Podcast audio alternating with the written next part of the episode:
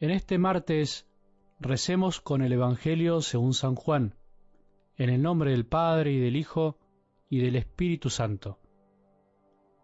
En aquel tiempo Jesús dijo a sus discípulos, Ahora me voy al que me envió, y ninguno de ustedes me pregunta, ¿a dónde vas? Pero al decirles esto ustedes se han entristecido. Sin embargo les digo la verdad, les conviene que yo me vaya, porque si no me voy, el Paráclito no vendrá a ustedes, pero si me voy, se lo enviaré. Y cuando Él venga probará al mundo dónde está el pecado, dónde está la justicia y cuál es el juicio. El pecado está en no haber creído en mí, la justicia en que yo me voy al Padre y ustedes ya no me verán, y el juicio en que el príncipe de este mundo ya ha sido condenado. Palabra del Señor.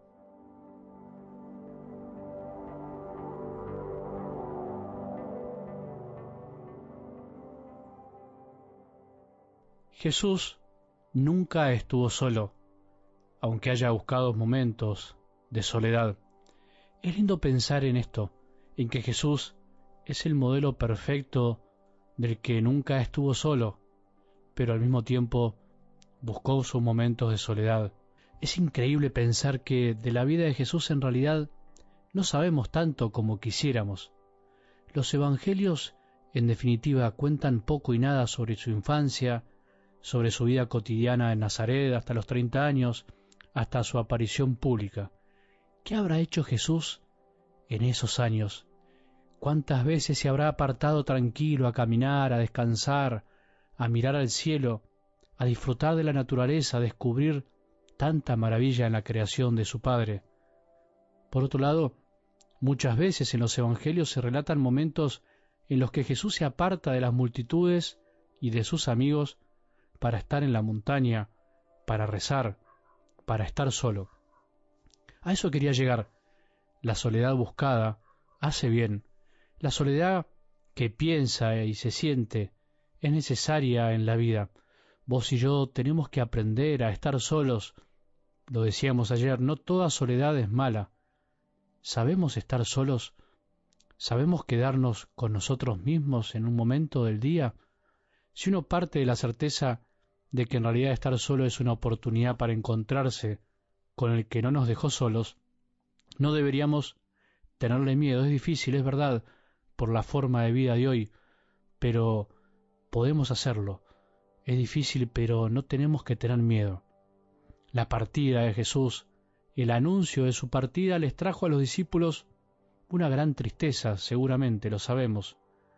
La partida de un ser querido, de un hermano, de un padre, de un hijo, de un pariente, de un amigo, duele mucho.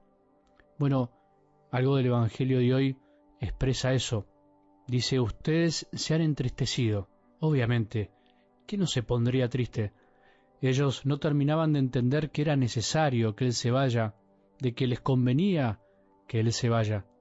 Esa es la cierta paradoja de nuestra fe, las ausencias que nos traen presencias distintas amores distintos, soledades que nos pueden traer mayores frutos, mayor madurez, mayor convicción de que en realidad jamás estamos solos. ¿Conoces personas que no pueden estar solas, que no pueden estar quietas, que siempre tienen que estar haciendo algo que parece ser que no pueden disfrutar de la gratuidad de no estar haciendo nada? Fíjate si a vos no te pasa lo mismo a veces. A todos nos puede pasar. Como decíamos, el mundo de hoy colabora muchísimo a esta forma frenética en la que vivimos, a esta incapacidad de callarnos, esta incapacidad de apagar todos los aparatos que nos rodean, toda la tecnología que nos aturde, todas las voces que no nos dejan escucharnos. Todo es rápido, todo tiene que ser ya, siempre tenemos que estar comunicándonos con alguien, casi nunca podemos y sabemos estar solos.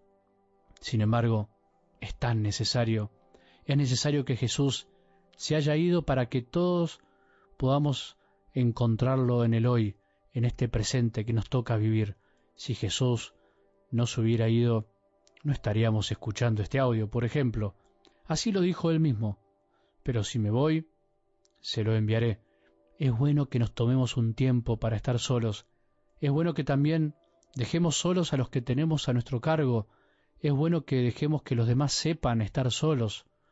Pensemos en los de nuestra familia, nuestros seres queridos. Es bueno que los demás tengan sus tiempos, que dejemos respirar a los demás, porque a veces incluso no podemos estar solos y no dejamos que los otros estén solos.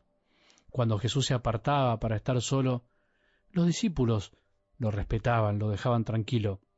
Cuando los discípulos volvían de misionar, Jesús mismo los apartaba un poco para que descansen, para que estén solos. Preguntémonos si sabemos apartarnos como Jesús para escuchar nuestro corazón y al escuchar nuestro corazón, escucharlo a Dios que es nuestro Padre, escuchar al Espíritu que está dentro de nosotros. Podríamos preguntarnos si somos capaces de escuchar la voz interior que nunca nos abandona, que siempre nos hace sentirnos acompañados. Pensemos si no estamos tapando lo mejor de nosotros con la adicción del activismo, esa manía de pensar y creer que solo haciendo cosas nos salvaremos y salvaremos a los demás. Si Jesús hubiese querido salvar al mundo por el hacer, si hubiera puesto a predicar desde la adolescencia, si hubiera puesto a hacer cosas y milagros desde hace mucho antes, sin embargo empezó a los 30 años. Es para pensar, ¿no?